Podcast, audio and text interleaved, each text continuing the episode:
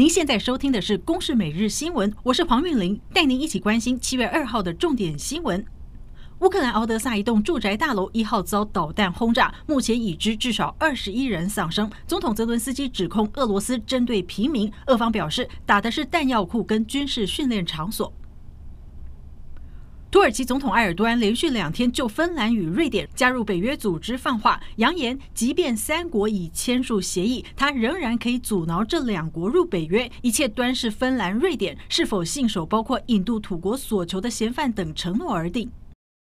日本热浪来袭，电力拉警报，日本政府紧急呼吁企业跟家庭节电，直到九月底。也见到政府员工办公室关灯，半摸黑上班。